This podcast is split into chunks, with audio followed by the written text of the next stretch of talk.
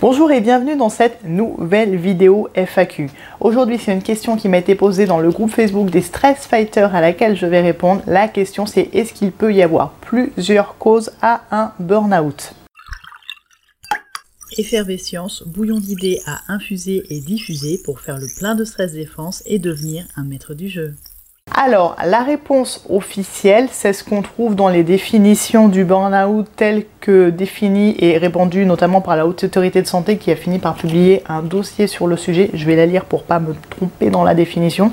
Le burn-out est un épuisement physique, émotionnel et mental qui résulte d'un investissement prolongé dans des situations de travail exigeantes sur le plan émotionnel. Donc sur la définition officielle, on relie le burn-out au travail et c'est vrai qu'on parle régulièrement d'épuisement professionnel quand on parle de burn-out. Et pourtant, force est de constater, et on le voit de plus en plus dans la littérature, le burn-out ne touche pas que les travailleurs. Il y a ce qu'on appelle le burn-out maternel, le burn-out parental en général, parce que les papas aussi peuvent être concernés, notamment les pères isolés. Il y a du burn-out du côté entrepreneurial de la force, les personnes qui deviennent entrepreneurs, qui sont indépendants de facto, pas forcément qui sont dans le cadre d'une reconversion. On voit beaucoup des images de cadres épuisés, fatigués sur les articles sur le burn-out et en fait ça fausse la réalité. Le burn-out à l'origine il est apparu dans les professions médicales et les professions soignantes, donc les professions d'aide qui sont encore affreusement touchées par le burn-out et dès les études d'ailleurs, il y a quand même un étude, pas loin d'un étudiant sur deux en médecine qui serait victime de burn-out. C'est un chiffre qui est sorti en novembre 2018, donc c'est très récent. Et il y a aussi des burn-out parmi les étudiants, les classes prépa qui sont très très très exigeantes. Les étudiants sont aussi complètement concernés.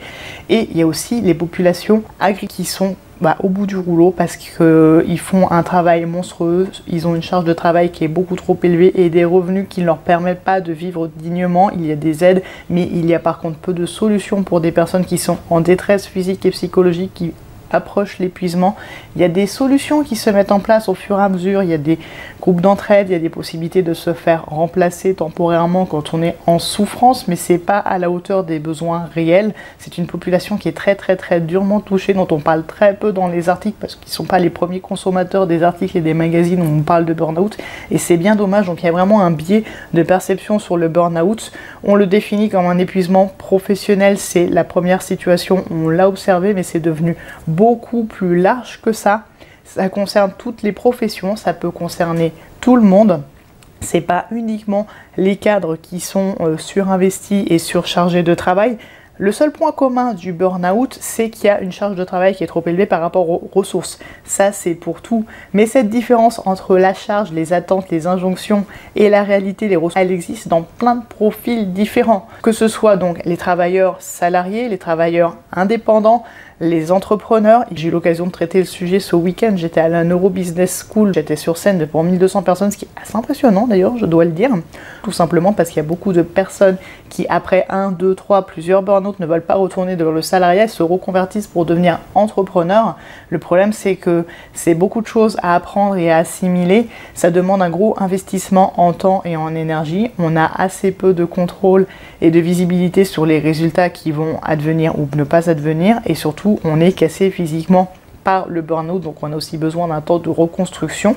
Donc il y a une forme de fuite en avant vers l'entrepreneuriat qui fait que bah, les chiffres du burn-out salarial sont en train de glisser vers le burn-out entrepreneurial. C'est vraiment un sujet sur lequel je veux alerter parce que c'est vraiment une réalité. Quand on regarde les chiffres de l'enquête par long travail, on a un travailleur sur trois qui déclare avoir déjà fait un burn-out et un chercheur d'emploi sur deux qui déclare avoir déjà fait un burn-out et parmi ces un chercheur d'emploi sur deux, beaucoup, enfin un certain nombre en tout cas, va se tourner vers l'entrepreneuriat. Donc il faut faire très attention au burn-out entrepreneurial qui est déjà existant et qui je pense risque d'augmenter.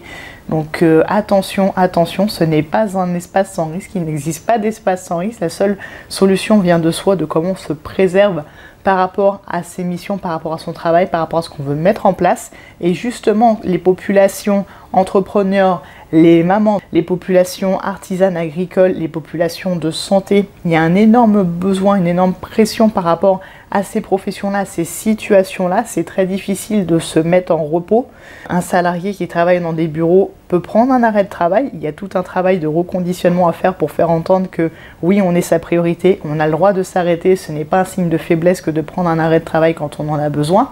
Mais quand on est entrepreneur, quand on est maman, euh, il n'y a pas forcément l'option arrêt de travail en fait. Donc euh, notre business dépend de nous, nos enfants ont toujours besoin de nous. Quand on est soignant, il y a une grosse culpabilité très souvent à prendre un arrêt de travail puisque les patients ont besoin de nous, les collègues sont surchargés et donc on a une certaine culpabilité à s'arrêter. C'est qu'il y a des valeurs très fortes chez les soignants d'aide et de soutien de l'autre qui fait qu'ils vont bah, tirer sur la corde au lieu de s'arrêter à et vont finir par s'effondrer. C'est très regrettable parce que c'est autant la santé des soignants que celle des patients qui est en jeu. Donc, euh, donc non, non, non, bien au-delà de la définition officielle, le burn-out est beaucoup plus large que le monde salarié et le monde du travail.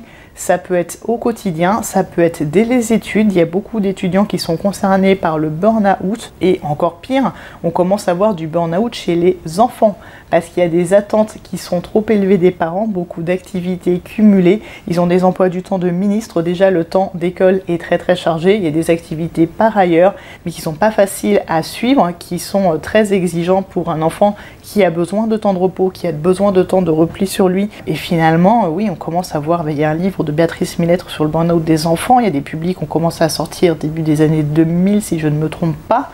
Donc euh, non, non, non, c'est beaucoup plus large que le travail.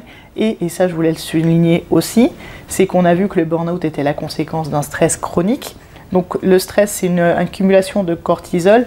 5 minutes de stress et de, colère au travail, ça va mettre 5 heures en fait à éliminer le cortisol, ce qui fait que même un stress qui prend son origine au travail va se répercuter dans la vie autour du travail, la vie personnelle. Donc on va rentrer du travail, on va être sur les nerfs, donc ça va impacter la vie de couple, la vie de famille, ça va impacter les relations sociales avec les proches. On va moins sortir, on va moins avoir de temps de, le temps de prendre soin de soi, donc on va moins faire de sorties, aller au sport, aller au spectacle, aller voir des amis, aller voir un verre. Là je vous renvoie aux 20 signes que Burnout is coming, où j'ai remis en forme et vous retrouverez aussi la définition du burn-out. En fait, j'ai fait un kit de reconnaissance du burn-out. Vous pouvez télécharger tous ces supports gratuitement, donc ça permettra de mieux comprendre ce qu'est les burn-out, le signe pour les détecter, euh, comment on, quels sont les différents types de burn-out. On en parlera dans une prochaine vidéo FAQ.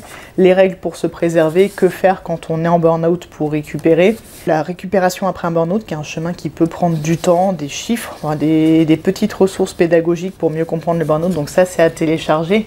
Mais vraiment, l'idée, c'est que c'est beaucoup plus large que le travail et ça impacte surtout beaucoup plus largement que le travail. Et c'est très fréquent qu'un burn-out soit multifactoriel. On peut avoir des difficultés au travail potentiellement harcèlement, une surcharge de travail, des cumuls de postes qui sont très très très fréquents euh, par rapport aux attentes croissantes actuelles, donc toujours cette logique de charge supérieure aux ressources. On se retrouve souvent à cumuler des postes, il va y avoir des postes qui vont être retirés pour des économies d'effectifs, mais finalement la charge de travail reste la même. La logique même des 35 heures, c'est de faire autant en 35 heures. Il y a pas, il y a eu des recrutements, enfin j'ai pas les chiffres en tête, je ne les connais pas, mais le fait est que les postes sont de plus en plus chargés, les fiches de poste ont tendance à grandir et ça va impacter euh, sur la vie personnelle qui va se trouver grignotée par le monde du travail. On pourrait aussi parler des nouveaux outils de communication qui vont faire que ça va la frontière entre le pro et le perso. Pas réservé au travail, il y a aussi d'autres types de burn-out chez les mamans, chez les parents, chez les ouvriers, chez les soignants, chez les entrepreneurs, chez les étudiants, chez les enfants. Ça peut vraiment concerner tout le monde et c'est assez horrible de constater que ça touche de plus en plus tôt et de plus en plus jeune. Et on reste dans le mécanisme qui va faire que l'organisme va saturer de stress et s'effondrer et c'est le burn-out. Pas forcément lié au travail. Vraiment. Et en plus, on peut faire des combos. J'avais fait un article sur le sujet, donc sur les euh, burn-out maternels, burn-out entrepreneurial, et on est plusieurs à être des mumpreneurs, donc des mamans entrepreneurs, où euh, le chiffre d'affaires qu'on fait est dépendant de notre santé, de notre activité, le soin des enfants aussi, et, euh, les risques de burn-out sont bien sûr bah, démultipliés dans ces cas-là. Et on est aussi des mumpreneurs à profil effervescent, donc voilà, on peut cumuler plein de choses qui fait que le risque burn-out est réel et concerne tout le monde, et donc tout le monde doit être informé pour pouvoir détecter à temps et s'arrêter. Et donc c'est pour ça que j'ai fait ce petit kit là avec ces petites fiches que vous pouvez télécharger gratuitement. Je mets le lien sous la vidéo. Et c'est pour ça qu'il ne faut pas hésiter à appeler à l'aide quand on sent que burnout is coming, à s'arrêter si c'est possible. Là, ça, bien sûr, ça dépend des profils, mais trouver l'espace de ralentir et garder en tête que la priorité, avant tout, c'est de se préserver. Donc voilà ce que j'avais à dire sur cette question-là. Non, le burnout n'est pas que professionnel. Euh, si vous avez d'autres questions pour d'autres FAQ, n'hésitez pas à les poster en commentaire. Et si vous avez des questions complémentaires sur le sujet, pareil, n'hésitez pas à les poser. Très bonne journée et prenez soin de vous.